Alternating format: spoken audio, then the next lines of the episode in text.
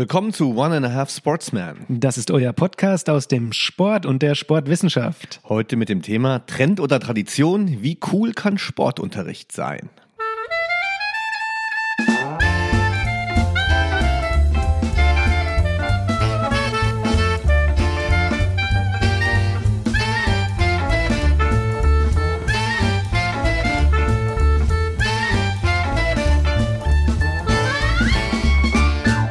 Ja, alles klar. Also 13. Folge sind wir. ja. Das ist ja schon wirklich, ist, ähm, ist ein Job geworden, Christian, ne? Vor allem für dich. Ja, ich beschwere mich aber nicht. Nee. Es macht noch, kann man sagen, es macht noch Spaß. 13. Folge, wird das jetzt, geht die jetzt in die Hose? So 13, glaubst du so an so Sachen? So? Überhaupt, kein bisschen. Ja, ich auch nicht. Horoskope Gut. auch nie. Sternzeichen gar nicht. Ich muss immer überlegen, weil ja. ich weiß jetzt, was für eins ich bin, aber. Was für ein Sternzeichen oder was ja, für, ja, was für ein Sternzeichen ich bin. Ich muss immer überlegen. Ja. ja. was bist du denn? Ich bin Fisch. Das, das gibt's gar nicht. Das Sternzeichen heißt anders, Christian. Okay, klär mich auf. Fische. Oh, ah ja. Siehst du? Und schon, und schon ist meine esoterische Seite äh, auf links gedreht worden. Ja. ja, meine Tochter ist Fische. Fische, ja, Fische. Ja. ja.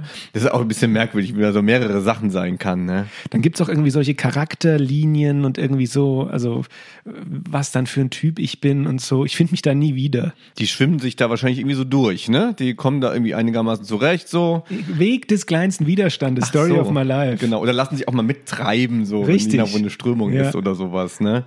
An dem ja. hast du dich ja widersetzt auch durch den. Du ja. gehst ja den, du gehst den steinigen Weg einer, einer Doktorarbeit ja, zum aber Beispiel. Da, selbst da schwimme ich ja mit dem geringsten Aufwand durch. Ja, das, ist, ja, das kann, kann, ich nicht so beurteilen.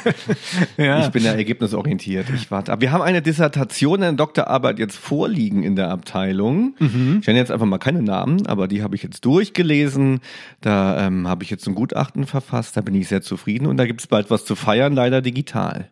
Ja, vielleicht können wir ja die digitale Feier dann auch später nochmal in Präsenz nachholen. Ja, das sollten wir auf jeden Fall. Ja, wir haben heute eine Alliterationsfolge. Ja, hm. ich wollte die eigentlich noch erweitern. Irgendwie Trends, Tradition und tolle Trauerspiele.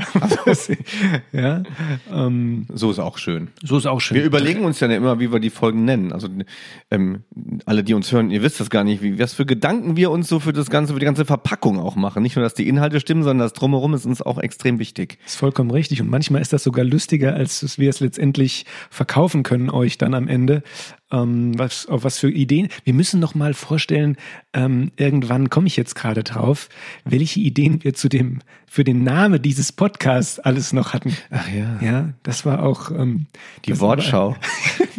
Oder? Nee, nee, nee, nee, nee, das, nee, das ähm, aktuelle Wortstudio. Genau, das aktuelle Ach. Wortstudio. Ja. Gut, dass wir das nicht genommen haben. Aber vielleicht für diejenigen, die es zum ersten Mal hören, ganz kurz kann man ja ab und zu nochmal beschreiben, was man da eigentlich macht. Also wir haben ein Wissen, ein wissenschaftliches Format hier, das kann man ruhig voller Stolz so sagen. Und es geht um Sportwissenschaft, allerdings mit einem geisteswissenschaftlichen und mit einem pädagogischen Schwerpunkt. Und mhm. wir versuchen die Themen, die wir, die wir eben so im wissenschaftlichen Elfenbeinturm sonst so behandeln, einfach zugänglicher zu machen. Das ist unser Ziel, oder? Das kann ich voll unterschreiben und Stand jetzt würde ich sagen, und das freut uns und mich auch ungemein, dass das zumindest, was bei uns so ankommt, insoweit bisher gelingt, liebe Leute da draußen, dass uns gar nicht ausschließlich nur Sportwissenschaftler zuhören. Das ist schön, ja. Dass auch einfach Sportinteressierte oder auch, ähm, ich habe auch einige Lehrer, die jetzt nicht im Sport, Lehrerfreunde, die gar nicht im Sport äh, tätig sind, mhm. ähm, die uns gerne zuhören, ja. Ja, das funktioniert. Ich stelle mir aber, versuche mir immer vorzustellen, wie man das so macht. Da ähm, stellen Leute Zwiebeln dabei, da machen Leute Insta-Posts dabei, da machen Leute Radtouren dabei. Also das ist alles völlig okay.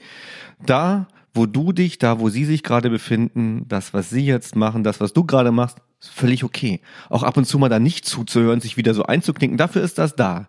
Ist auch eine leichte Sache, ne? Du bist halt schon so ein bisschen auf der Esoterik-Schiene, gell? Wir wollen den Leuten, ist es okay, so wie du bist da draußen? Mach so, wie du bist. Weil ich heute Morgen wieder Yoga gemacht habe. Ah, mit ich, me, me, me, ich vergesse immer. Medi Morrison. Medi Morrison. Medi Morrison. Medi Morrison.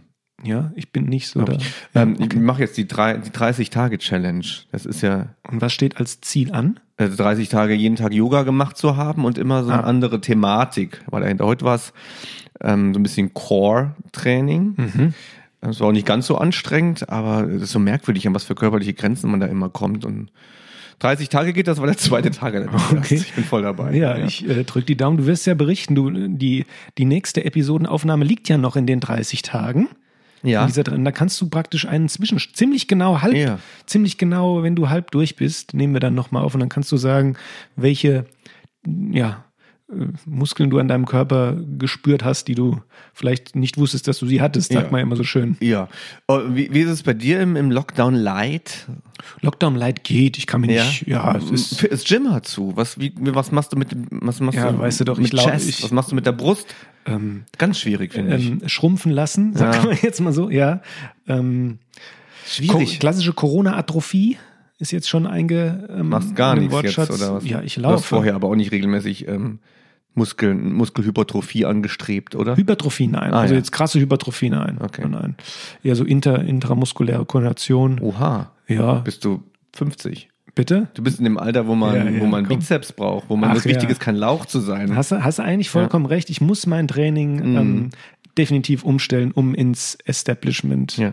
Zu passen. Vollkommen richtig. Ich habe Chest Day am, am Tablet gemacht. Ich weiß gar nicht mehr, wie der Mensch hieß. Englischsprachig, super tätowiert, hat mir beigebracht, wie man seine Brust auch ohne schwere Gewichte trainiert. Ich habe überall Muskelkater gehabt danach, nur nicht in der Brust. Das war wirklich phänomenal. Also, kennst du das, wenn du so Muskelkater so auf den Rippen, so auf jeder einzelnen Rippe so drauf hast?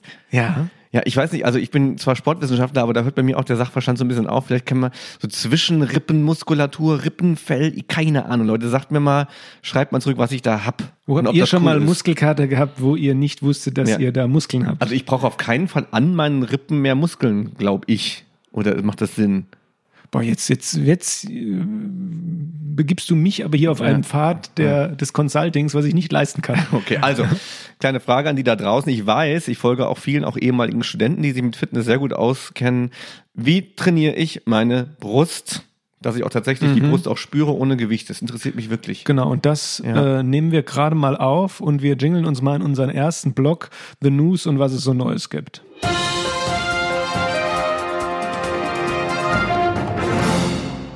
Ich habe nämlich was ganz Bestimmtes und das passt auch thematisch eigentlich ganz gut zur heutigen Folge. Liebe Leute, weil wir machen einmal kurz Selbstpromo für ein Sammelband, was ein Sammeltagungsband, was äh, wir herausgebracht haben, nämlich zu unserer letztjährigen DGFE-Tagung Sportpädagogik, Deutsche Gesellschaft, Deutsche Gesellschaft für Erziehungswissenschaft. Und ähm, da hieß die Tagung bei uns in Mainz hier 2019 bewegte Freizeiten als Referenzen institutioneller Bildung. Hört sich schlau an. Hört sich schlau an, Ja, ist äh, übersetzt das mal ja, für mich. Im Grunde genommen geht es darum, das, was Kinder, das, was Jugendliche draußen machen, außerhalb von Bildungsinstitutionen jeglicher Art, dass sich diese Aktivitäten doch bitte auch, ich sage jetzt mal in der Schule Mhm. oder im Kindergarten, wo auch immer, dass die sich da in Institutionen eben wiederfinden. Lebensweltbezug kann man eigentlich ganz einfach sagen. Mhm. Ja, das ist ja auch so ein bisschen unser Thema heute, wenn Genau. es um Trends geht, ne? Obwohl nicht alles, was draußen basiert, auch mal wirklich als Trend Nee, bezeichnen klar. kann. Aber ich möchte auch die Leute, die da mitgearbeitet haben, also wir haben viele schöne Beiträge bekommen und herausgegeben wurde das Ganze von mir, Christian Theis, Helena Rudi, Laura Trautmann, Maren Zülke und Tim Bindel. Einen herzlichen Dank an die Herausgeberrunde, war eine sehr schöne Arbeit und ich glaube, wir haben ganz was Buntes, was Schönes zusammengestellt im Academia Verlag, liebe Leute, und das war der kleine Werbeeinspieler jetzt von mir, Tim. Wunderbar, es ist echt ein schönes Buch geworden und das kann man sich auch gut durchlesen, auch ohne jetzt Wissenschaftlerin oder Wissenschaftler zu sein. Da haben wir ein gutes Thema gewählt und es war echt eine schöne Tagung. Auf jeden Fall. Schloss Waldhausen hier für die Mainzer waren wir. Das war gut, das war auch gar nicht so teuer. Ganz günstig Ja. haben wir das eigentlich gemietet. Also, ne, wer dann Ja. nochmal nach Corona irgendwie in Gesellschaft ein schönes Ambiente braucht, sehr zu empfehlen. Auf jeden Fall gibt es Tagungsräume in jeder Größe. Mhm. Jetzt denken die Leute, wir werden hier irgendwie, äh, wir, wir haben keine Vorteile davon, dass wir das gerade erzählen. Wir stehen da wirklich dahinter, dass das da schön war. Problem ist die Busanbindung dort. Weißt du, als wir da Ach, stundenlang in der Kälte auf diesen Bus gewartet haben, die einzige Bus, der alle Stunde nur fährt oder sowas, Mhm. da merkt man doch, dass man in Mainz schnell irgendwie auf dem Land auch ist, wenn man ein bisschen rausfährt. Ja, ne? man ist schnell draußen. Ja. Richtig. Ja. Ist mir sowieso auch aufgefallen, jetzt immer, jetzt bin ich ja schon eine Weile hier und man darf auch wirklich nicht vergessen, dass Rheinland-Pfalz sehr ähm, großen Flächen aus Nicht-Stadt besteht. Als ich vorher noch in Nordrhein-Westfalen ähm, viel gelehrt habe, da war auch immer so das Thema Urbanität, was macht man da so in der Stadt, in dem Stadtraum und dann kommen ganz selbstverständlich auch irgendwie coole und trendige Themen. Und hier in Rheinland-Pfalz gibt es auch tatsächlich Orte, wo das überhaupt nicht äh, stattfindet oder gar keine große Rolle spielt. Ganz ohne Wertung. Das heißt, es gibt viele Menschen, die im ländlichen Bereich äh, leben und dort ganz andere Sportangebote haben als in der Stadt.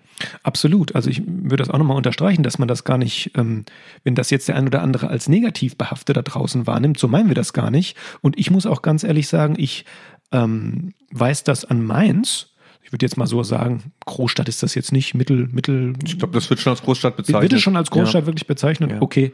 Ähm, aber jetzt kein Vergleich, jetzt sage ich jetzt mal zu Köln, Berlin, Hamburg. Ähm, ich ja, weiß das an Mainz zu schätzen, dass man auch in relativ kürzerer Zeit auch mal draußen hm. in der Natur ist und mal laufen. Also ich bin ja Läufer und ich freue mich einfach mal, wenn ich mal laufen kann und wenige Leute treffe.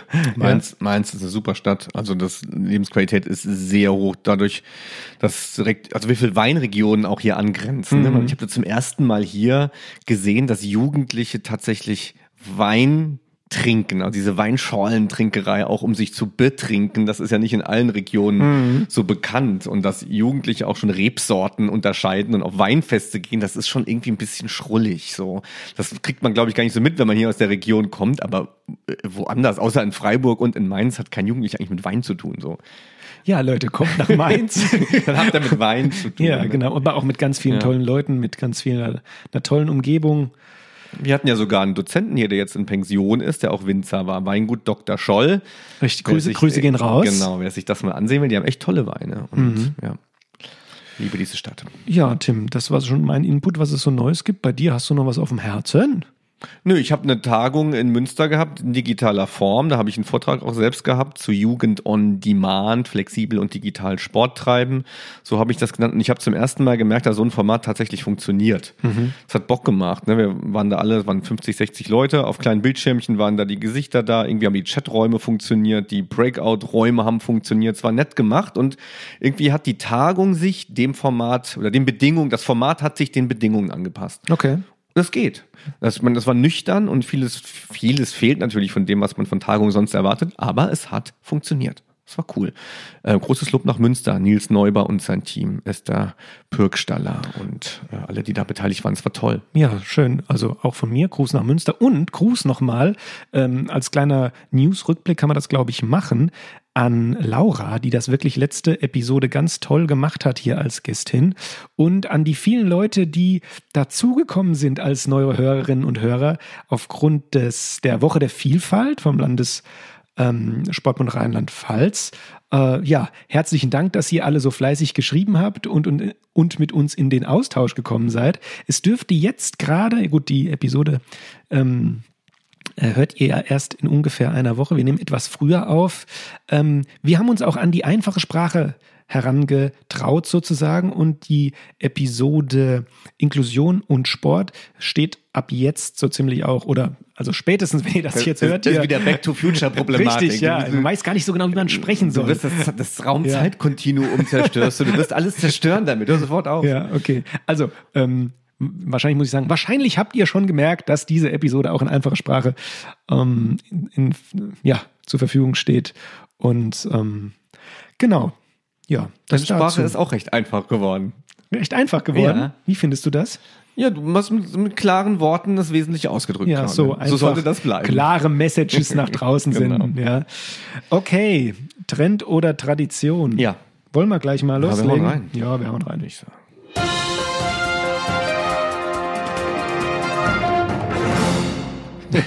ja, jetzt habe ich mich selbst rausgebracht hier, weil wir ja noch eine Transition dazwischen haben. Die halten wir aber kurz. Hast, erzähl mal einen Witz. oh, ich hasse Witze. ja, ich hatte sogar so ein schlechter meine, Witzerzähler. Ich hatte mal sogar die These, dass nur Idioten äh, Witze mögen. Da haben mich meine, meine Freunde aber auch äh, zurechtgewiesen, dass man das, dass das ein bisschen arrogant ist, das zu behaupten. Aber ey, Witze, ich finde, das Leben ist schon so normal, wie es ist. Absolut Witz genug. Ich bin echt ein, wirklich ein Fan davon, mir die Realität anzugucken und bei Comedy, wenn es irgendwie die Realität ist und nur so ein Ticken drüber ist, dann finde ich es witzig. Mhm. Aber Witze an sich ist überhaupt nicht mein Ding. Also ich, ich habe noch nie über einen Witz gelacht, glaube ich. Erzähl mal einen. Wenn, wenn ich mit nie. so einer Frage konfrontiert werde, dann habe ich hm. auch nie einen. Also was, was man Witz. Ähm, da, Boah, nee, ich, ich, nee, ich finde Witze einfach nicht witzig. Okay, dann ist mir auch keiner eingefallen.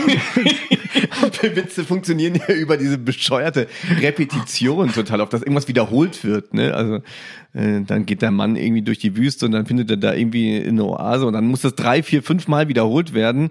Dann sag ich doch, Leute, ich bin doch kein Trottel. Also echt, dass man mein Gehirn da so mitnehmen muss und mich da so reinziehen muss. Also nee, Witze, ciao. Ja, aber das ist, das war jetzt schon ziemlich arrogant. Ja, ja ich bin arrogant. Da, ja. ja. klar. klar. Ja, klar. Mein Gehirn ist ah. zu äh, entwickelt für Absolut. eure primitiven aber Witze. Ist ja auch, also ist ja völlig klar, dass man arrogant wird und alle um einen rum echt nur Idioten sind. Das ist, das ist dann wirklich ziemlich, das ist dann nicht meine Schuld. Ich wollte gerade sagen, wie geht das nochmal? Ähm, Niveau sieht nur von unten aus wie Arroganz. Also schickt mal Witze hier rein, wenn Tim Windel über einen davon ja, auch nur schmunzeln kann. Sehr gut. Bitte äh, für mich für die nächste Episode euren besten Witz schicken, den ihr auf dem Herzen habt. Ich werde dir dann hier äh, meine Favorite-Auswahl vortragen. Drei vielleicht so. Und ähm, wenn Tim Bindel über einen schmunzelt, zumindest, das sehe ich ja hier, das teile ich euch dann mit, dann gibt es Merch von uns, irgendwie ein Coffee Mug oder wir müssen mal was produzieren lassen. Mm, ja, wir brauchen. Ja, so ein, so, Habe ich so schon drüber nachgedacht. So ein, ähm, wie sagt man, Bubblehead, so ein, wie heißt es auf Deutsch? Wackelkopf von Tim Bindel, ah, ja. so, so eine kleine ja. Figur mit einem großen Kopf. Ich habe hab eigentlich an so Turnbeutel gedacht, so Sachen, die man auch fürs Sporttreiben ah. verwenden kann. Okay, nicht schlecht. Trägt man noch Turnbeutel? Lederbauchtasche. Oder ist das nur ein Moment? Jetzt muss ich mich selbst hier in meiner eigenen Zeit. Äh, oder war das nur eine Mode gewesen? Oh, oder nur ein Hype? Jutebeutel sind, sind wieder jetzt, ja, sind. sind ist es ein echter Trend? Also da werden wir gleich noch auf die verschiedenen Definitionen eingehen und jetzt gehen wir los und kümmern uns um Trends und Traditionen im Sportunterricht.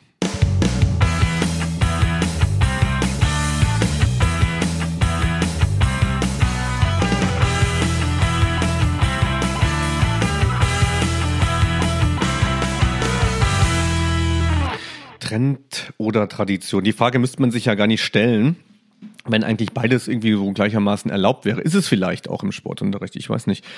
Ähm, aber man, man kommt doch häufig mit, dass im Sportunterricht auch ja, Dinge thematisieren, von denen man vielleicht sagen würde, mh, hm, für was brauche ich denn das? Das findet ja eigentlich überhaupt nicht mehr statt. Mhm. Also, dass ich jetzt Rekturnen äh, lerne im Sportunterricht oder mich mit Volleyball befasse, äh, wie viel oder oder oder mit Delfin schwimmen. Was brauche ich das denn? Ja, es gibt so ein paar Sachen, wo man sagen würde, naja, also das ist ja schon ein bisschen altbacken jetzt. Ich frage mich immer, ob wir im Sport, und da geht's jetzt auch mal raus an die anderen Leute von an, aus anderen Fächern, sind wir eigentlich die einzigen, die ständig unsere Inhalte in Frage stellen im Sportunterricht? In Mathe zum Beispiel, da macht sich doch keiner, also da gibt es bestimmt auch didaktische mhm. Überlegungen, aber macht sich da irgendwer Gedanken, ob man jetzt noch Stochastik braucht? Also ist ja völlig out of date. Mhm. Oder in anderen mhm. Fächern tue ich uns da jetzt Unrecht oder sind wir sehr selbstkritisch mit unseren? Oder vielleicht auch, weil sich unser Fach auch in der Gesellschaft so entwickelt, also unsere Inhalte. Weil wie, wie oft redet man im Sportunterricht oder in dem Zusammenhang über Inhalte?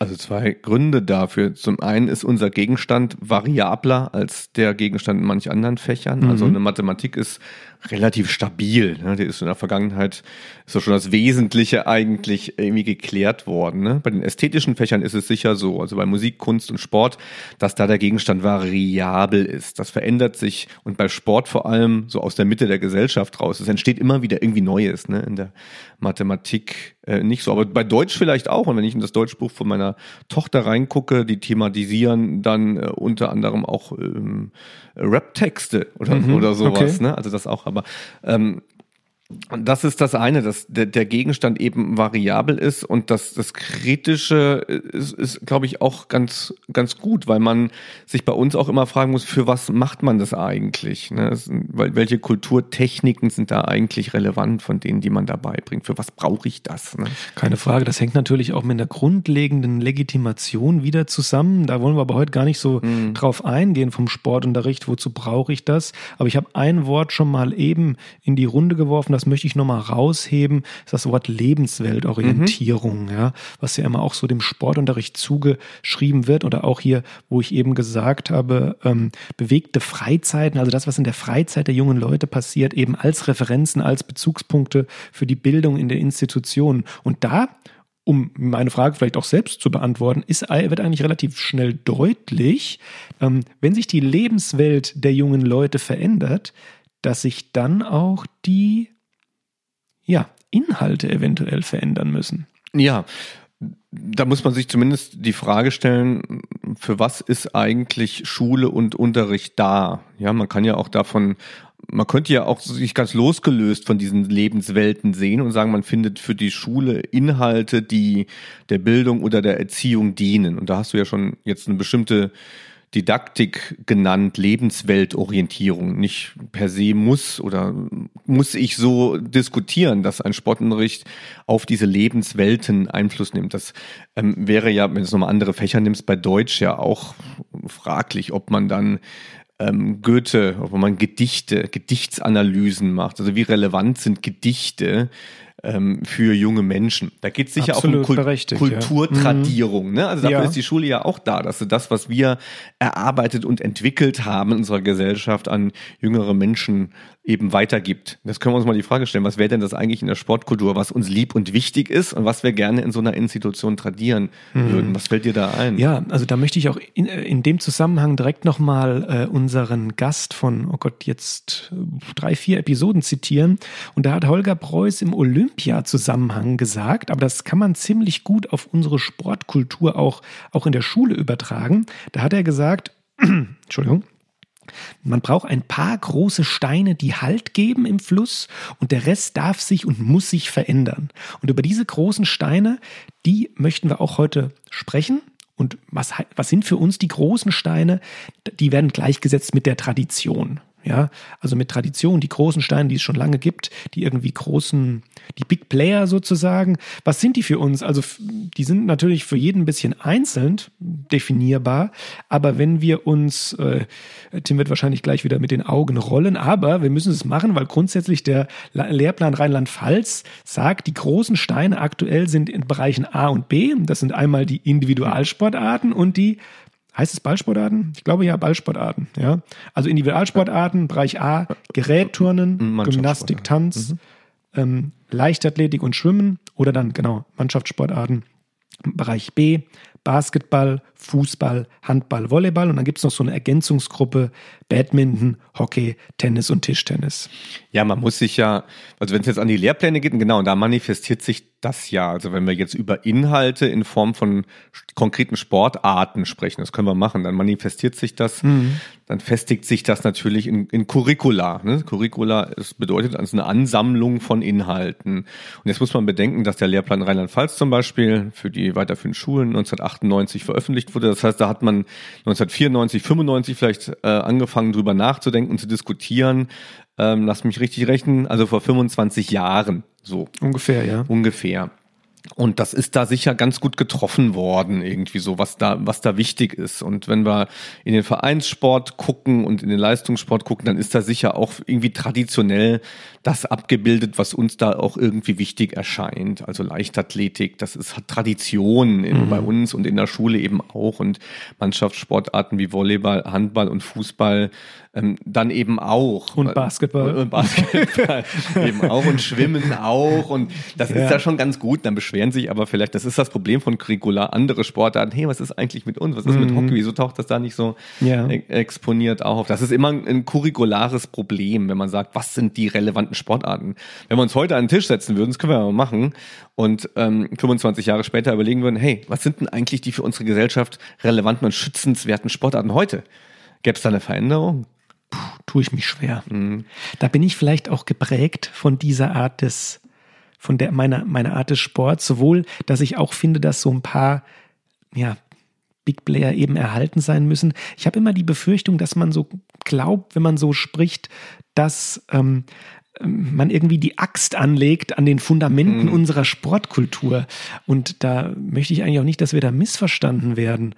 Ähm, oder vielleicht möchtest du ja auch, also ich kann ja nur für mich sprechen, ich möchte da die Axt auf keinen Fall anlegen. Nee, bin, aber, nein. bin aber gespannt, ob du da jetzt sagen würdest, aus den Bereichen A und B zum Beispiel, die Sportarten haben wir eben genannt, passt da irgendwas nicht mehr rein. Also erstmal würde ich, würde ich sagen, Fußball ist, wenn man guckt, ist wesentlich bedeutsamer geworden. Jetzt muss man, kann man es auch hinterfragen, warum ist das so? Ne? Das hat dann auch ähm, lobbyistische und mediale Gründe. Also wenn man davon ausgehen würde, was ist wichtig, gerade bei uns im Leistungssport und wie wird es medial repräsentiert, dann würde ich mit dem Vorschlag auch mal provokant mitgehen, den der DFB mal eingebracht hat. Es, eigentlich muss das Schulfach Fußball heißen, mhm. wenn man an unsere mhm. Kultur denkt. Und wenn man sieht, wie Turnvereine oder Leichtathletikvereine oder auch Schwimmvereine zum Teil auch Probleme haben, dann würde, dann hat man heute sicherlich ähm, Schwierigkeiten zu argumentieren, was sind die Sportarten, die traditionell in den Sportunterricht kommen und welche nicht. Ähm, das das können, wir, können wir an dem Punkt mal, mal weiter spinnen. Also es gibt ja, wenn man ein bisschen in die sportpädagogische Theorie reingeht oder in die bildungstheoretische, es gibt drei Möglichkeiten, wie man einen Lehrplan gestalten kann. So auf, das heißt Child Subject Society. Das war so in 70er Jahren bei großen Lehrplandiskussionen. Man kann Inhalte so gestalten, dass sie auf das Kind abzielen. Dann ist es eigentlich gar nicht so wirklich wichtig, was ich thematisiere, sondern was bringt das dem Kind eigentlich an Entwicklungspotenzial. Jetzt wäre es ganz einfach zu sagen, Turnen. Das sind viele äh, wichtige äh, motorische Grundfertigkeiten eingelagert, die mhm. wichtig sind. Andere Möglichkeit ist zu sagen, ich fokussiere auf Society. Das heißt, was ist für unsere Gesellschaft gerade wichtig? Jetzt könnte man argumentieren, mh, hm, das sind ja vielleicht Mannschaftssportarten, Zusammenhalt und auf andere achten und ähnliches. Und eine dritte Möglichkeit ist die, und die wurde halt eben in Lehrplan Generation Rheinland-Pfalz zum Beispiel in den Vordergrund gespielt, Subject. Was ist unsere Sache? Was ist Sport eigentlich? Mhm. Und wenn wir davon mal ausgehen, dann ist es extrem schwierig. Und das müssten wir heute auch mit Blick auf Lebensfeldorientierung mal diskutieren. Was ist eigentlich Sportkultur? Keine Frage. Also das, da versuchen wir auch einen Beitrag mhm. zu, zu leisten. Ich möchte auch der Fairness halber natürlich noch sagen, bevor wir jetzt wieder ähm, den rheinland-pfälzischen Sportlehrplan hier ähm, äh, unsere Meinung dazu äußern. Da gibt's auch noch einen Bereich C, der muss genannt werden. Also für alle, die sich im rheinland-pfälzischen Lehrplan nicht auskennen, es gibt Bereich A, B und C und dieser Bereich C ist eben so genannt Sportunterricht in pädagogischem Freiraum. Ja, also da kann man, wenn man so sagt, alles das reinpacken, was wir vielleicht jetzt als Trend bezeichnen würden, als eben alle Inhalte, die in A und B nicht abgebildet werden. Und da muss man auch fairerweise noch dazu sagen, in den Empfehlungen der ähm, Unterrichtseinheiten, ja, also der, der Dauer, wie viel die einzelnen Bereiche abgebildet werden sollten, ist, das hängt je nach Klassenstufe noch ein bisschen ab, aber der Bereich C keinesfalls unterrepräsentiert, sondern hat mindestens immer die gleiche Stundenanzahl oder sogar höher wie Bereich A und Bereich B. Mhm. Also da ist schon mhm. auch gewollt von den damaligen Erstellern, sage ich jetzt mal, dass sich auch um Dinge gekümmert werden, um Inhalte, die eben nicht Tradition, die nicht die großen Brocken im Fluss sind, wenn man so möchte. Mhm. Aber gehen wir mal lieber von dem Lehrplan mal ein. Stück weg nochmal und vielleicht bleiben wir mal an bei dieser Subject-Orientierung. Also was ist eigentlich der Gegenstand Sport? Und jetzt können wir mal nämlich zu den Trends mal gehen. Also mhm. unsere Sportkultur, die besteht eben, du hast es eben genannt, Holger Preuß hat von den großen Steinen gesprochen, vielleicht von den olympischen Kernsport Sportarten, wie auch immer die nachgefragt werden. Aus Kulturtradierung haben wir die und die wollen wir vielleicht auch erhalten und weitergeben, um Wichtiges und Liebgewonnenes nicht aufzugeben. Aber es gibt auch Trends. Jetzt klären wir erstmal auf, ähm, was ein Trend eigentlich ist. Willst du das übernehmen, Chris? Soll ich das übernehmen? Ja. ja. Also ganz kurz ähm, kann ich das gerne übernehmen. Es gibt verschiedene ähm, Arten von Trends und die werden, ähm, ich sage jetzt mal in der, in der Marktforschung oder auch im Sport verschieden einsortiert. Ähm, auf der, ich als alter Mathematiker erkläre das jetzt einfach mal als ähm, Koordinatensystem mit einer X- und einer Y-Achse. Auf der X-Achse läuft die Zeit, die dieser Trend andauert und auf der Y-Achse ist die, man nennt das so, Wirkungsbreite abgebildet. Das heißt, auf, auf einfachem Deutsch, wie viele Leute werden von diesem Trend erreicht? Und dann gibt's zum Beispiel auch im, Trend, äh, im Trenddiskurs sowas wie einen Hype, der läuft sehr, sehr kurz ab. Also da ist so von einer ähm, Dauer von maximal zwei Jahren ähm, die Rede. Der Hype trifft aber fast alle Leute aus der Gesellschaft. Also bis zu 80 Prozent werden davon angesprochen. Ähm, dann gibt es noch ein bisschen weiter. Mode, eine, also wenn etwas in der Mode ist, dann ist die Wirkungsbreite wesentlich geringer und ähm, äh, dafür die Dauer länger. Und jetzt möchte das Ganze jetzt nicht noch vertiefen hier. Der, wenn man so will, echte Trend wird das genannt. Der hat eine äh, Dauer von drei bis vier Jahren. Ähm, ebbt dann aber, und das habe ich vielleicht, hätte ich am Anfang noch sagen sollen, alle diese Moden, Hypes, Trends, die haben immer ein Maximum und ebben danach auch wieder leicht ab. So, jetzt mal Butter bei die Fisch, wie man so äh, Ja. schön sagt. Versuchen wir mal da mal konkrete Beispiele zu finden. Jawohl. Ähm, die ganze Trendsport-Diskussion ging in der Sportpädagogik so in den 90er Jahren los. Das ist tatsächlich ein feststehender Begriff mit den Trendsportarten. Und zwar das, mittlerweile würde ich auch, würde ich die noch gar nicht mehr immer verwenden. Also beim Skateboarding, was wir hier schon eine Million Mal als Thema hatten, das ist kein Trendsport, das ist Skateboarding. So, ne? Aber im sportpädagogischen Diskurs ist das, ist dieser Begriff immer noch on vogue und das, der heißt vor allem, da wird Sport anders gedeutet, da wird Sport vielleicht auch jugendkulturell gedeutet, da werden so klassische Normen ähm, des Sports in Frage gestellt. Zum Beispiel das ähm, höher, schneller, weiter Prinzip, das Vergleichs- und Trainingsprinzip, das ist der andere Sport, wenn man so will. Und der zeigt sich vor allem in den Jugendkulturen. In den 90er Jahren war das leicht zu überschauen, da war eben Skateboarding neu und dann gibt es tatsächlich auch Sportpädagogen, die auf Tagungen in Hamburg sich das mal angesehen haben in den frühen 90ern und ganz verwirrt waren, was die da machen und wie die das Sportsystem in Frage stellen. Und aber trotzdem bewegt ähm, Bildung erfahren sozusagen. So kam das in die Sportpädagogik rein.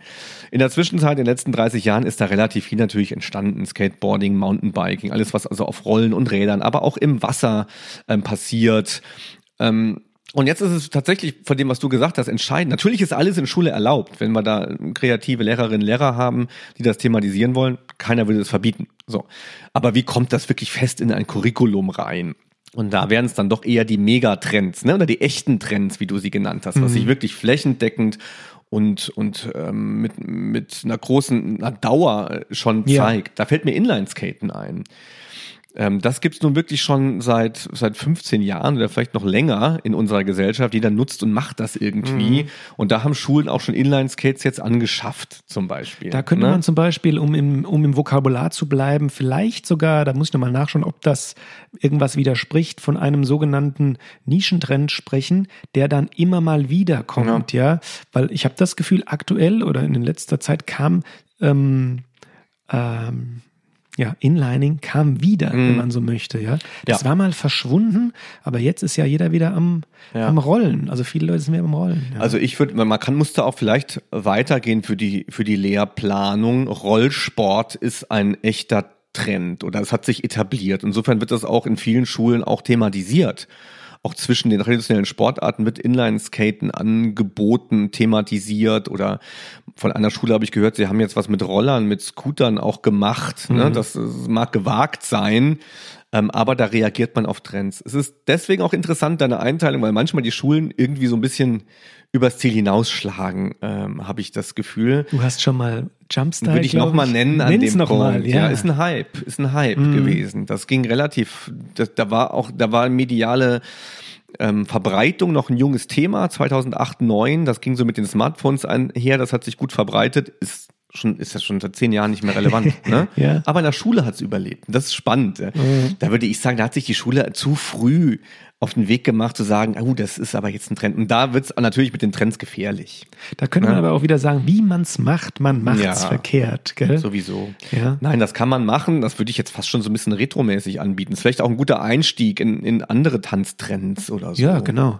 Also da stellt sich ja immer die Frage, muss denn, wenn die Schule jetzt sich auf Jumpstyle als äh, Inhalt einigt, muss denn das überhaupt Teil sein der aktuellen Gesellschaft? Oder kann ich nicht mal was machen, was für alle irgendwie neu ist? Nur mal so als Gedanke jetzt gerade. Ja. Aber ein Merkmal von Trends und Trendsportarten sollten wir vielleicht im Sportunterricht nochmal, ähm, also jetzt explizit nennen. Es gibt natürlich mehr. Ich möchte jetzt nicht den, wer sich dafür interessiert, liest sich die ähm, einschlägige Literatur zu Trendsportarten durch. Aber eine ganz bestimmte Eigenschaft, das ist die Stilisierung. Ja, das heißt, dass die ähm, die Ausübung dieser Sportarten geht eben über das bloße Sporttreiben hinaus. Das kann man sehen bei den Skatern, das kann man aber insbesondere auch gerade beim, äh, wenn man Fitness überhaupt noch als Trend ja, beschreiben möchte, also mindestens Megatrend. Ähm, man ist nämlich auch abseits vom Sporttreiben Teil dieses Trends. Man ist eben ein Skater, weil man sich keine Ahnung, in Carhead oder dem, was, was man da so repräsentiert. Und man ist eben ein Fitness, man versucht sich an die, an die Lebensweise eines Fitnessathleten ranzu, ähm, anzuschmiegen, weil man auch abseits vom Fitnesstraining eben als Fitnesssportler wahrgenommen werden möchte. Und das ist auch interessant für Jugendliche, die da partizipieren, weil eben diese Trenderfahrung ganz unmittelbaren, teilweise mittelbar, unmittelbaren Einfluss auf das Leben dieser Jugendlichen hat. Und das macht es für uns als Pädagogen dann wieder interessant. Und auch schwer. Also das, das finde ich gut, dass du das jetzt so erwähnst. Vielleicht sollte man so ein paar von den Charakteristika des Trendsports noch nennen, so wie sie aufgestellt wurden. Prozessorientierung wäre so ein anderes äh, Charakteristikum, Deutungsoffenheit, ähm, Eventisierung, Individualisierung, ähm, Beschleunigung, Veränderung, ne, all das, was man mhm. da erkennen kann. Und dann merkt man eigentlich, worauf es ankommt bei der Thematisierung von trendigem oder trendsportlichem dass es eben gar nicht so sehr darauf ankommt, was man da macht, sondern wie man es macht. Ja. Das heißt, jetzt wird natürlich nicht trainiert, jetzt kann ich hier keine Übungsreihen zum Skateboarding aufstellen, sondern ich muss den Charakter dieses alternativen Ansatzes des Sports auch in meinem Unterricht aufnehmen. Das heißt, ähm, auch hier muss die, die Prozesshaftigkeit, das Erleben in den Mittelpunkt geraten. Und wie du schon sagst, mit der Stilisierung, auch das gehört für mich zur Thematisierung von Trends wie Parcours mit dazu. Was heißt denn das eigentlich? Vielleicht auch eine theoretische Auseinandersetzung. Mhm. Was zeigt man damit? Ne? Wie bettet sich das ein? Und auch bei Hip-Hop-Tanz. Das, das würde für mich nie in der Schule ähm, auskommen, ohne dass ich darüber aufkläre, für was Hip-Hop steht und wo auch die Problematiken, vielleicht auch ähm, Gender-Problematiken da drin stecken. Ich kann nicht nur einfach Hip-Hop-Tanzen thematisieren, jetzt wird es noch schlimmer, ähm, beibringen und im Endeffekt dazu noch irgendwie Noten geben. Ganz schwierig. Stell dir mal vor, du bist Skater hm. und da wird Skateboard im Unterricht gemacht und da gibt dir ein Lehrer eine Note. Da kotzt du. ja. Da, da würde ich, würd ich zu Recht sagen, da mache ich nicht mit. Und das ist, das ist ein ganz interessantes Problem von Jugendkulturellem. Also ich erinnere mich, ich habe, ich stand auch mal ähm, in den frühen 90ern auf Hip-Hop und dann kam eine sicherlich eine, eine englische Referendarin, die sicher gut gemeint hatte und hat mir einen Text ausgedruckt äh, von irgendeinem Rapper und ich habe habe das so zum Kotzen gefunden. Schule ist auch dafür da, um Distanz zu Erwachsenen zu erleben. Ja. Das ist furchtbar. Dann kommen die Lehrer an und sagen, ja, ich teile das hier mit dir und jetzt mhm. machen wir hier mal einen Hip-Hop-Text und machen wir mal Goethe, rappen wir mal. Das ist grauenhaft. Keine Frage. Also ob sich da der Sportunterricht auch auf alles oder die Schule auf alle jugendliche Trends mhm. stürzen muss, wage ich auch zu bezweifeln. Ja. Aber ähm, auch in dem Zusammenhang, was ich nochmal bei dir unterstützen möchte, ähm, in gewissen äh, ja, Themenbereichen, sei es jetzt der Hip-Hop oder jetzt, ich nenne einfach mein Thema aktuell nochmal der Fitnesssport, mhm. da sollte einfach, und das ist jetzt ganz, ich sage jetzt mal fordernd gesprochen, eine normative Re Regulation erfolgen. Da gibt es so viele Dinge angefangen von ja, kuriosesten körperästhetischen Vorstellungen bis hin zu äh, Ernährungen von Jugendlichen. Also, ich möchte das jetzt nicht noch weiter ausführen, aber ähm, im, im Fitnessbereich, Fitnesstrendbereich, da, wenn, wenn das die Schule thematisiert, dann muss das die Jugendlichen auch da abholen, wo sie es im, in der Freizeit äh, betrifft. Und das ist wirklich eine große Herausforderung. Gut, dass du das Thema nennst, weil das passt für mich zu allem mit dazu. Also ich finde, Fitness ist mittlerweile hat auch so unsere Sportkultur beeinflusst. Das ist schon, allein schon über diese Subject-Idee, das ist Sport heute. Das ist schon lange Sport und das muss auch in die Curricula rein. Und genauso wie du sagst, und der Unterschied von Le Parcours oder Skateboarding zu Fitness ist der, dass Fitness keine Gegenbewegung zur Erwachsenenkultur darstellt, mhm. zunächst mal. Das ist bei Hip-Hop anders. Also wenn ich als Erwachsener hingehe und mit Jugendlichen Hip-Hop thematisiere, dann wird's schwierig, weil der Hip-Hop extra auch eine Abgrenzungs- oder Punk, noch besser. Ja, du machst Punk, kannst du machen, natürlich. Natürlich kann man Punk und Hip-Hop in der Schule machen, sollte man vielleicht auch, mhm. aber vorsichtig, wie das gemacht wird. Also Skateboarding kann nicht in eine Notengebung gehen. Skateboarding muss projektartig gemacht werden, außerhalb des Unterrichts eventuell. Da muss ich ja. jetzt als Nicht-Skater auch nochmal ganz kurz nachfragen, mhm. was stört dich so enorm daran an der Notengebung? Weil letztendlich, ich sage jetzt mal in Olympia, ja, ähm, ich weiß, du bist ja mehr in der Szene Skater drin, deshalb kann ich dich das fragen. Weil in Olympia werden ja wahrscheinlich auch äh, Noten gegeben für gewisse äh, Tricks. Genau, ja? und davon würden, Warum nicht ja. in der Schule? Also diese Form des Skateboardings könnte man in der Schule tatsächlich auch besser repräsentieren. Mhm. Ja. Die Form des Skateboardings, da gibt es ja durchaus nie keinen offenen Streit, aber auch Diskrepanzen. Die Form des Skateboardings, die man mehr dem, dem Punk zuordnet, Die würde sich davon natürlich abgrenzen. Mhm. Skateboard war immer auch eine, eine, ja, äh, eine, bisschen gegen das Establishment. Ja, ja genau, ja. Eine, eine systemhinterfragende Geste ja. im Grunde. Ja.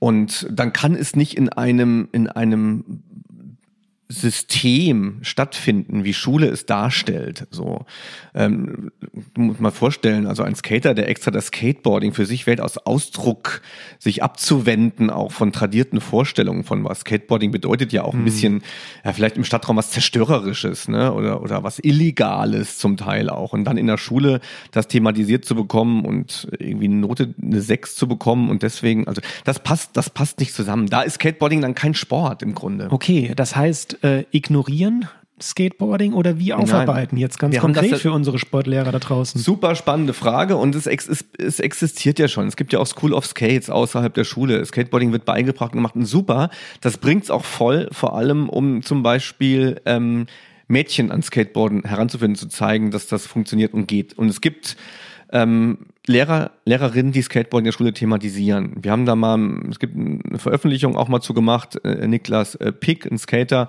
und ich haben das mal versucht und haben auch Skater-Lehrer irgendwie interviewt, die das machen. Da gehört schon echt, da gehören Credits dazu, man braucht eine gewisse Expertise, man muss auch irgendwie Skater sein, um das anbieten mhm. zu können. Und dann muss man es auch irgendwie cool machen und man muss ein bisschen so sein traditionelles Lehrersein auch ablegen an dem Punkt und mit den Kindern so ein bisschen in, fast schon in Form einer sozialen Arbeit eintreten. Mit der Notengebung wird es in der Tat schwierig. Insofern die Empfehlung, das projektartig zu machen und nicht eine Skateboarding-Prüfung am Ende von so einer okay. Schulstunde zu machen. Okay, jetzt haben wir da auf der einen Seite, ich würde es gerne mal in diesen beiden Beispielen, weil du die eben schon angesprochen hast, ähm, dass die gut gegensätzlich sind. Ja. Einmal Skateboarding. Oder vielleicht können wir Le Parcours nehmen, weil das, weil das mehr in der, in der Schule drin ist. Passt das nehmen noch für dein Beispiel? Wir, weiß ich nicht, schauen wir mal. Weil es haben wieder so viel Skateboarding, weil ja, Le Parcours ja tatsächlich in der Schule Parcours, so stark drin ist. Ja, genau, ja. stimmt. Ähm, weil da eben auch mit Gerätelandschaften viel mhm. gemacht wird ja. in der Schule, ja. Ähm, aber dieses Le Parcours, und ja, das passt, glaube ich, auch ganz gut, hast du eben schon gesagt, ähm, ist wie das Skateboarding ähm, nicht parallel zur Erwachsenengesellschaft und jetzt im großen Vergleich zum Fitnesssport. Und da wird es spannend, ja, ähm, dass die Jugendlichen und auch die Stilisierung, der Lebensstil von, der Ju von, von den Jugendlichen sich nicht als abtrennende Sportart, als abtrennender Lebensstil vom erwachsenen Fitnesssport, mhm. ähm, dass der da nicht stattfindet. Und macht das jetzt die Behandlung in der Schule leichter oder schwerer? Also ich würde sagen, ist die Behandlung für aus, aus Lehrerin, Lehrerperspektive ist es immer leicht, wenn es aus der Erwachsenenkultur auch rauskommt. Ja, wenn ich sage, ich, es geht um Gedichtsanalyse und das ist aus einer etablierten Erwachsenenkultur und das bringe ich euch gerne näher, weil ich selber so dahinter stehe. Im Sport sicher das Gleiche. Ich glaube an traditionelle Werte des Sports, wie Wettkämpfe und sich vergleicht. Das möchte ich euch angedeihen. Ist das sicher einfacher, als zu sagen, ich begebe mich in eure Position, versuche aus eurer Perspektive heraus das zu verstehen und zu thematisieren. Das ist immer ein bisschen bisschen schwieriger und bedarf ja extremer Empathie auch, was, wo ich auch total dafür bin, dass Lehrerinnen und Lehrer das können, sich in Jugendkulturen reinzuversetzen und da sensibel zu thematisieren und sich selbst, da muss man sich selbst ja auch in Frage stellen, da muss man seine eigene Expertise in Frage stellen, da muss man mit sich, mit den Schülern auf Augenhöhe begeben und sagen, das gucken wir uns jetzt mal an. Das geht bei Fitness toll, finde ich. Genau, oder man muss sich eben auf, ähm, ich sag mal, auf die Wissenschaft berufen können, auf heuristische äh, Inhalte, wie ich sie jetzt ja gerade aus meiner Forschung gerne zur Verfügung stellen würde, weil ich kümmere mich ja um die Jugendlichen, um jugendliche Perspektiven im Fitnesssport, um dann auch überhaupt einen Diskurs zu ermöglichen von den Erwachsenen, was ist da überhaupt los? Ja. Warum machen die das? Wie machen die das? Wer sind da Autoritäten? Welches Wissen brauchen die? Und ich glaube nur, wenn man einen Einblick hat in diese jugendlichen Trends, mhm. nur dann kann man sie auch ordentlich in der Schule umsetzen. Und das ist dann lebensweltorientierte Pädagogik. Da muss ich genau das können. Und dann ist die ganze Logik ausgehebelt von wegen, ich muss im Studium maximale motorische Fertigkeiten erlangen, um alle Sportarten repräsentieren zu können, ist ja gar nicht möglich. Wenn in zehn Jahren irgendein sehr relevanter Trend entsteht, dann brauche ich die Fähigkeit, mich da einzufühlen. Dann muss ich auch der Maître ignorant, wie das heißt, sein, also der Meister, der selbst nichts weiß. Mhm. Und das halte ich für eine ganz hohe pädagogische Kunst, etwas nicht zu können und sich mit denjenigen, die gebildet werden sollen, in eine Materie gemeinsam reinzuarbeiten. Man weiß auch aus der Forschung, das sind die Dinge, wenn die funktionieren, die bei denjenigen, die ausgebildet wurden, besonders hängen bleiben. Da waren wir zusammen auf einer Reise und da war nicht einer vorne groß und schlau und konnte alles vormachen und hat es uns beigebracht. Hm. Und um auf unsere Einstiegsfrage mit Blick auf die Uhr nochmal so einzugehen, Trend oder Tradition hm. zum Thema 1, Trend nochmal, das ist völlig normal, dass das für die Sportlehrerinnen natürlich natürlich erstmal aus den Gründen, die wir auch gerade genannt haben, natürlich erstmal schwerer ist, die einzubauen. Weil da verändert sich viel. Da muss ich mich immer neu einstellen, da muss ich mich neu einarbeiten. Wenn ich einmal ähm, eine ordentliche Fußball, eine ordentliche Basketball-Unterrichtsreihe aufgearbeitet habe, ob ich die dann jedes Jahr nochmal umwerfen muss, das mhm. wage ich jetzt mal schwer in Klammern zu stellen. Ja, ja genau. Es macht ja auch total Sinn, die etablierten Sportarten auch zu tradieren und zu erhalten. Auf der anderen Seite, also eben nicht Tradition oder Trend, sondern beides. Natürlich Trends einbauen, Neues einbauen, Neues thematisieren mit den Schülern. Aber die Schule hat es dann natürlich schwer. Schau dir mal die Voraussetzungen der Schule an. Allein die Räumlichkeiten, eine Sporthalle, ein Sportplatz, ein Schwimmbad, die sind ausgelegt auf den normierten Spitzensport. Das sind keine Skatehallen, das sind keine freien Le Parcours ja. das, äh, Flächen, das sind keine äh, Banlieues in Paris, die wir da spielen können, sondern es ist immer der künstliche Raum einer Sporthalle. Und das, das Thema müssen wir auch mal machen. Da stecke ich auch gerade in Projekten drin. Schulraum der Zukunft wird sich auch an diese Geschichten anpassen müssen. Also wir werden nicht mehr so viele Linien und normierte Sportstätten haben, sondern wir brauchen multifunktionale Bewegungsräume, die für diese Trends auch viel mehr geeignet sind. Mhm. Das sind die räumlichen Voraussetzungen und um es abzuschließen, es gibt auch soziale Voraussetzungen. Mit der Schulklasse will ich vielleicht gar nicht Parkour machen, Skaten oder Fitness machen. Das sind Leute, die will ich meiner Freizeit überhaupt nicht sehen. Und da verbindet sich eben Freizeit, äh, mit Schulzeit, da sind wir auch noch nicht ganz so weit. Aber mit dem Ganztag und der neuen Jugendgeneration kommen wir auch so langsam dahin, dass die Schule als ein positiver Raum wahrgenommen wird. Und dann noch das Lehrer-Schüler-Verhältnis, das natürlich ähm, für viele Trends und Jugendkulturen einfach auch schwierig ist. Und da muss man echt ein cooler Lehrer, eine coole Lehrerin sein, um coole Thematiken machen zu können. Ja. Also der Sportunterricht darf cool sein, aber da müssen die Lehrer und die Lehrerinnen auch sein. Genau. Und deshalb ist das, glaube ich, auch gar kein äh, entweder oder, was ja. im Sportunterricht passieren soll, sondern natürlich kann zu einem coolen Unterricht sowohl Trends als auch Traditionen beitragen. Und jetzt möchte ich noch mal einen kurzen, ähm, ja, einen kurzen Shoutout in Richtung Traditionen geben. Es ist natürlich auch so, dass ähm, ich sage jetzt mal in der ganzen Republik, wenn da gewisse Grundsteine, um Holger nochmal zu ähm, zitieren, behandelt werden im Sportunterricht, da kann dann auch jeder mitsprechen. Mhm. Das habe ich in der Schule geliebt, das habe ich in der Schule scheiße gefunden, ja. Mhm. Also das schafft auch Gesellschaft und ein gemeinsames Bildungsniveau. Dieses gemeinsame Bildungsniveau ähm, erreiche ich natürlich nicht, wenn ich je, an jeder Schule, in jedem Sportunterricht ähm, irgendeinen anderen Trend mache. Mhm. Absolut. Deshalb bin ich absolut auch der Meinung, dass diese Grundbausteine, welche immer das sein sollten, da bin ich gern für Diskussion offen, ähm, aber das verleitet eben dazu, dass alle darüber sprechen können und als Ergänzung dazu, Trends sind sicherlich eine Sache, die die Jugendlichen, wenn sie gut aufbereitet sind, da abholen, wo sie sich in der Freizeit bewegen. Aber Vorsicht, nicht alle Jugendlichen sind Skater, nicht alle Jugendlichen sind Richtig. Rapper und nicht alle gehen pumpen. Ja, genau. Also da muss man auch vorsichtig sein, ne? außer Distanz äh, eines Akademikers sagen zu können, was die Jugendlichen sind, ganz schwierig. Ja. Und falls das irgendwie Englischlehrer äh, oder Deutschlehrerinnen hören, äh, Gedichte rappen, lass es sein.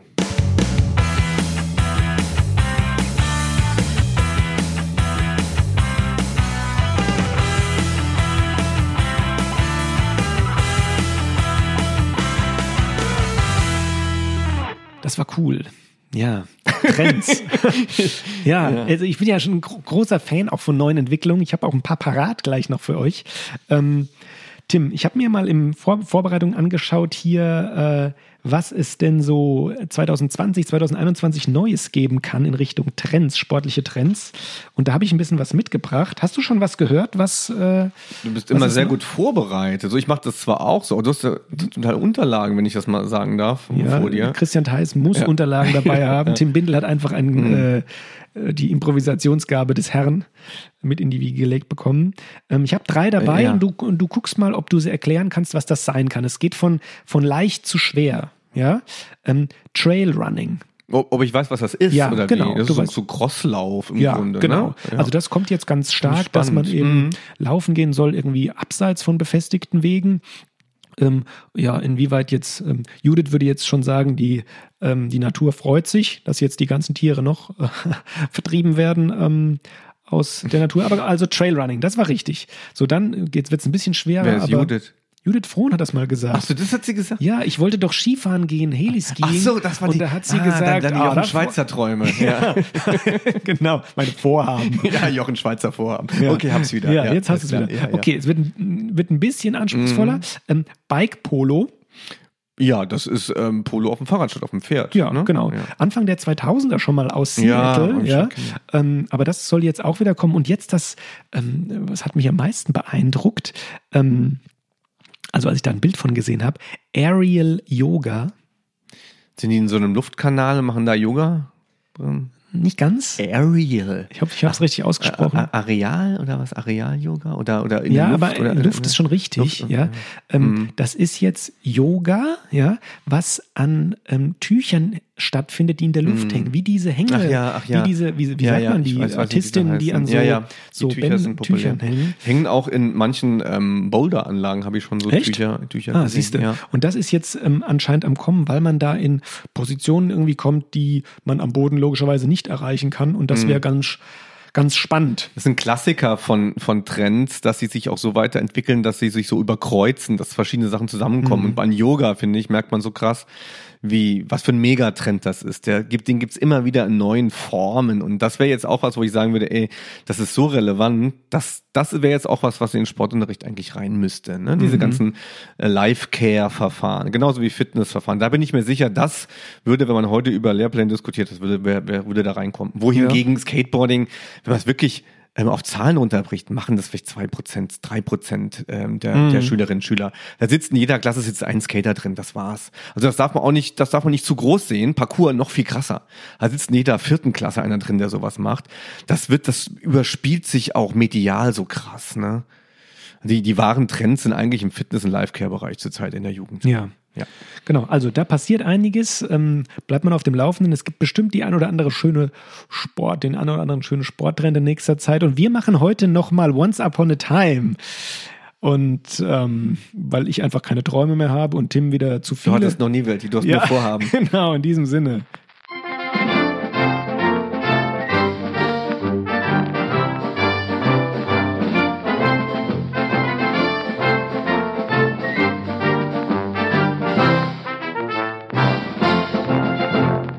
Und zwar zum achten Mal. Das heißt, wir gehen 80 Jahre zurück ins 1940. Keine schöne Zeit in Deutschland und auf der Welt. Aber wir wollen uns nicht drücken darüber, dass es auch sportliche Ereignisse gegeben hat. Erstmal im Jahr 1940 möchte ich sagen, ähm, ja, aufgrund des Zweiten Kriegsjahres konnten die Olympischen Sommerspiele in 1940 in Tokio nicht stattfinden. Die wurden abgesagt. 44 waren auch keine. Ja, das weiß ich nicht. Ja, 44 waren Okay. 48 waren in der Welt. Ja. Okay, also passend zu dieser, ja, kann man glaube ich sagen, furchtbaren dunklen Zeit hier auf der Welt, ähm, habe ich auch einen dunklen Charakter mal des Sports mitgebracht. Der ist in diesem Jahre gestorben und also 1940 gestorben. Und wir beleuchten ja immer so die goldenen Seiten des Sports, aber es gibt auch wirklich Psychopathen im Sport. Und ähm, das war der US-amerikanische Boxer Charles Kidd McCoy. Und der ist eben 1940 gestorben. Der war Weltmeister im Mittel- und Halbschwergewicht. Und der war bekannt für seinen Korkenzieherschlag mit gedrehter Faust und nannte sich deshalb The Corkscrew Kid. Und der Interessant. versuchte immer, seine Gegner mit Psychotricks zu verunsichern. Jetzt wird es aber noch dunkler. Deshalb sage ich, passt zur dunklen Zeit. Dieser McCoy führte ein ganz exzessives Leben. Der war zehnmal verheiratet. Okay, soweit so gut. Gut, jetzt wird es aber problematisch. 1924 erschoss er seine damalige Lebensgefährtin und wurde ähm, inhaftiert, 1932 dann entlassen und 1940 dann schied er via Suizid aus dem Leben. Also Sport macht nicht unbedingt nur gute Menschen. Richtig. Oder es befinden sich nicht unbedingt nur gute Menschen im Sport. ne? Auch im Äh, Sport, leider kann man sagen, ist natürlich der Querschnitt der Gesellschaft vorhanden und auch Leute, die Ja. Dubiose Geschichte. So sieht's Ich aus. mach's aber, wenn man so erstens, wenn man so einen Beinamen hat, Kit, äh, äh, Mhm. muss ich, hätte ich auch gerne mal eins. Vielleicht so ein Traum des Sports, dass ich auch Tim Bindel bin. Zum Beispiel Tim Tim, Tim the Dreamer. Sowas, ja. Ja. Ich mochte es auch immer, wenn, wenn Torhüter irgendwie so die Katze waren oder so. Was gibt's denn da noch? Der Handballer, gab's einen Handballer? Der Hexer! Wer war denn der Hexer? Beim Deu- bei den Deutschen im Tor. Echt? Ja, klar. Und da bin ich raus. Wer ist der Hexer? Bitte auch kurz mal schreiben oder ich google es gleich. Der Hexer. Ach, komm nicht drauf. Ja, bei mir ist die Geschichte tatsächlich düster und privat auch. Ähm, du hast es eben schon genannt, die Olympischen Sommerspiele konnten nicht stattfinden und mein Großvater wäre dabei gewesen als Nein. bei diesen ähm, Olympischen Sommerspielen. Und das war für mich als kleiner Junge, das war die erste Geschichte, die ich so gehört Okay. habe eigentlich äh, von ihm. Das fand ich dann irgendwie ganz schade. Aber ich habe natürlich zu meinem Großvater ein mehr als ambivalentes Verhältnis entwickelt, weil er ähm, sehr stark auch äh, in die in diese Zeit auch in die Machenschaften des Nationalsozialismus verwickelt war.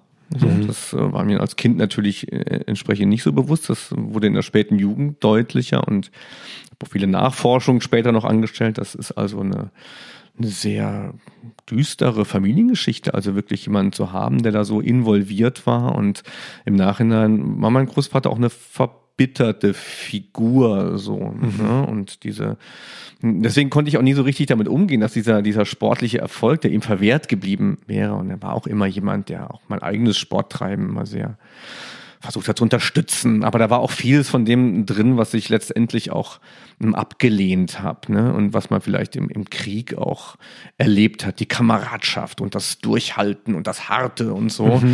und das hat mir auch nie gepasst und das passte natürlich auch zu seiner, zu seiner Figur und zu seiner Rolle und insofern ist es dann auch, glaube ich, voll okay, dass er diese Belohnung nicht bekommen hat. Das ist ganz merkwürdig, wenn, wenn in der, in der Familie da sowas ist. Ne? Aber das hat mich sofort, als du gesagt hast, 1940, wir machen Once Upon a Time, da war für mich natürlich sofort klar, dass das thematisiert werden muss. Es ist schade, wenn man so um, um, um seine Fähigkeiten da so beraubt wird. Ist ja jetzt auch so, ne? 2020 Klar. die Olympischen Spiele hätten stattgefunden. Äh, Wir haben ja auch einen Top-Athleten hier in Mainz mit dem Niklas Kaul, der bereit gewesen wäre. Und dann wird's, kann man nur hoffen, dass es im nächsten Jahr stattfindet. Aber Ja, das war auch anspruchsvoll von der Trainingswissenschaft, die ganzen, ähm, man trainiert ja praktisch auf den Peak dann hin und den Peak dann nochmal um ein Jahr zu verschieben, das war sicherlich anspruchsvoll für die Athleten, um die Leistung dann auch aufrechtzuerhalten.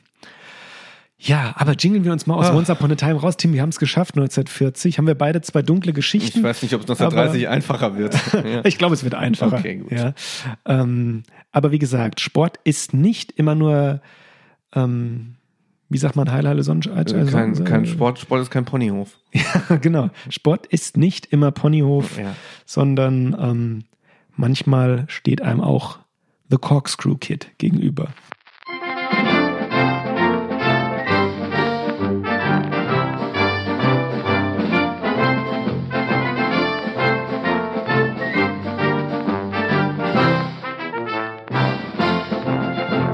Muss sagen, ich träume lieber. ich träume, und zwar träume ich lieber vorwärts, als dass ich rückwärts blicke. Es hat mich neulich auch mit vielen Menschen mal gehabt, die Thematik, ähm, wie man, ich, ich gucke viel nach vorne in meinem Leben. Also, ne, das hat nicht immer nur, nicht immer nur positiv. Ich gucke immer auch zurück so ein bisschen, aber ich plane viel für die Zukunft, habe viele Projekte und so und stelle mir immer viel vor, was alles so sein kann. Und es gibt Menschen, die hängen unwahrscheinlich in der Vergangenheit. Ähm, manchmal würde ich auch ein bisschen mehr in der Vergangenheit gerne hängen und ich heb auch so wenig auf und, und Bilder und Fotos. Und wie ist es bei dir? Du hast Oh, doch nicht so viel Vergangenheit wie ich. Ich habe noch nicht Aber so viel ja. Vergangenheit, allerdings bin ich, da würde ich mich voll zu dir zählen. Ja. Ich heb auch, also, ja, gar nicht, weil mir die Vergangenheit nicht am Herzen liegt, sondern weil ich auch so, ich habe ja schon mal gesagt, ja, ich habe viel vor, so, es Mhm. ist so, ich habe, äh, auch wenn das alles nur Vorhaben sind. Ja, das macht Spaß. Ja, Vorhaben- aber Vorhaben so gut. nach vorne gucken und ähm, ja, mal gucken, was das Leben noch so bringt. Jetzt wird's wieder, oh, wir haben eine esoterische Klammer am Anfang und am Ende. Ja, was ist denn heute Ja, los? Ja. Also, ähm, Dabei hätte es so cool und trendig werden können. ach, ich, ich fand es ganz schön trendig. Okay. Ja.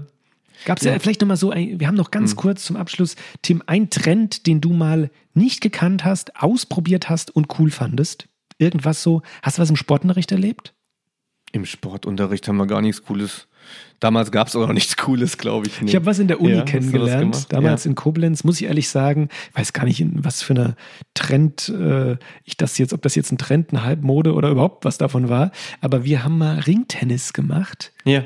Ja, ich glaube, Das ist, glaube ich, uralt. Das ist, Ist das ich, schon ja, Ja, uralt? ich glaube, das ist ein Okay. Retro-Trend. Also keiner kannte würde. das von uns, Ja, aber wir hatten das alle mega viel, wir hatten mega viel Spaß gehabt. Ich glaube, dass das tatsächlich eine turnerische, äh, das ist aus dem Bereich des Turnens äh, kommt. Okay. Turnen hatten ja auch Spiele im Grunde. Es gibt Turnspiele und ich glaube, dass Ringtennis ein Turnspiel war. Aber da lasse ich mich Okay. gerne verbessern. Das ist, glaube ich, ein Retro-Trend. Also dann war ich Teilnehmer gewesen. eines Retro-Trends Ja. und wir hatten aber mega Spaß gehabt. Das Ja. war schön. Nee, ich hatte äh, ähm, in der Uni, wir hatten einmal, ich habe letztens ein Bild geschickt bekommen von einem ehemaligen Dozenten, der ähm, heute Professor in Heidelberg ist. Wir waren mal in Wuppertal in einer Höhle. Ähm, da so eine Höhlenkletter-Wanderungssache gemacht. Das war schon auf- zumindest alternativ, auch wenn nicht vielleicht ein Trend war. Und das sind tatsächlich für mich auch äh, Sachen, die auch im Studium in Erinnerung geblieben sind. Schön. Also, Muss auch Spaß machen, so ein Na, auf Studium. alle Fälle. Wir haben heute gesprochen über Trend oder Tradition. Wie cool kann Sportunterricht sein? Also ich glaube, wir können schon sagen, ziemlich cool. Es kommt natürlich immer auf die Inszenierung an, aber wir haben ein breites Spektrum gegeben, was man so, ähm, an welchen Sachen man sich orientieren kann, Tim. Genau, also probiert aus, was es da draußen gibt, aber ähm, seid vorsichtig und da können wir vielleicht noch Public Enemy zitieren, don't believe the hype. Right. Und in diesem Sinne, das war One and a Half Sportsman. Ähm, ihr habt eine Frage und wir haben zwei Antworten und die Antworten kommen von Christian Theis und Tim Bindel. Cheerio. Tschüss.